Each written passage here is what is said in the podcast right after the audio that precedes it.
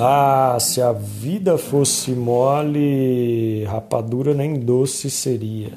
E como é que a gente faz para enfrentar os obstáculos que inesperadamente, inadvertidamente nos acometem o cotidiano, nos acontecem na vida?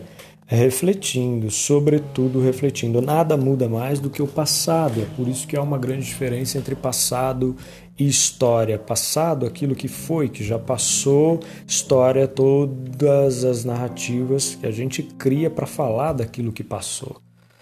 E mitologia, religiões, ciências foram formas como ao longo do tempo o ser humano tentou explicar essa situação complicada de que entre ele e o mundo há a linguagem e a linguagem nem sempre dá conta da vida.